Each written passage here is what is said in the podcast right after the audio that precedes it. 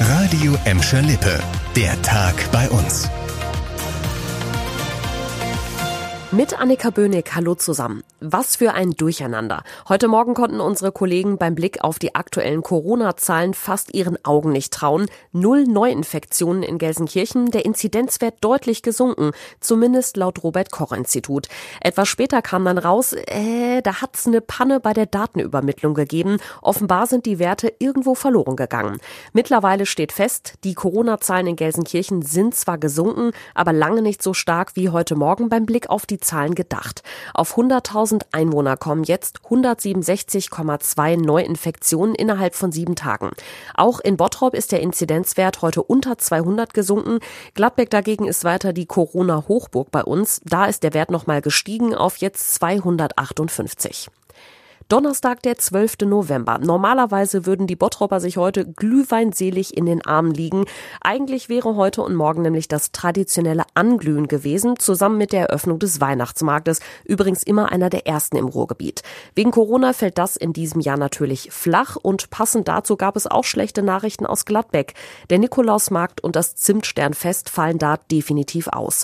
Auch einzelne Verkaufsstände und Adventshütten dürfen in der Gladbecker Innenstadt nicht aufgebaut werden. Das hat die Stadt nochmal klargestellt. Damit beim Einkaufsbummel im Dezember wenigstens ein bisschen weihnachtliche Stimmung aufkommt, soll ab dem 1. November immerhin ein bis zu sechs Meter hoher Weihnachtsbaum auf dem Europaplatz stehen.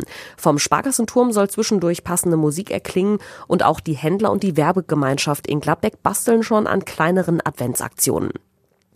Na, wie gut ist denn Ihre Wohnung vor Einbrechern geschützt? Diese Frage würde wahrscheinlich jeder von uns erstmal ernst nehmen. Eine 76-jährige Gelsenkirchnerin ist damit aber auf einen Trickbetrüger reingefallen. Der angebliche Handwerker sprach die Frau auf der Grillowstraße in Schalke an und schwatzte ihr auf, einen neuen Türspion und ein neues Schloss in ihrer Wohnungstür einbauen zu lassen. Natürlich zu ihrer eigenen Sicherheit, so der Betrüger.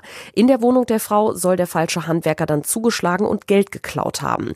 Tja, laut der Gelsenkirchener Kann man nicht oft genug davor warnen, niemals unbekannte Personen unbeaufsichtigt in die eigene Wohnung lassen. Eine Beschreibung des mutmaßlichen Täters findet ihr übrigens auf radioemschalippe.de.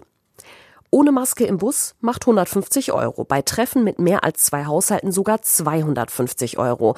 Wenn Menschen sich nicht an die Corona-Regeln halten, können und sollen die Städte Bußgelder verhängen, um die Regeln auch durchzusetzen.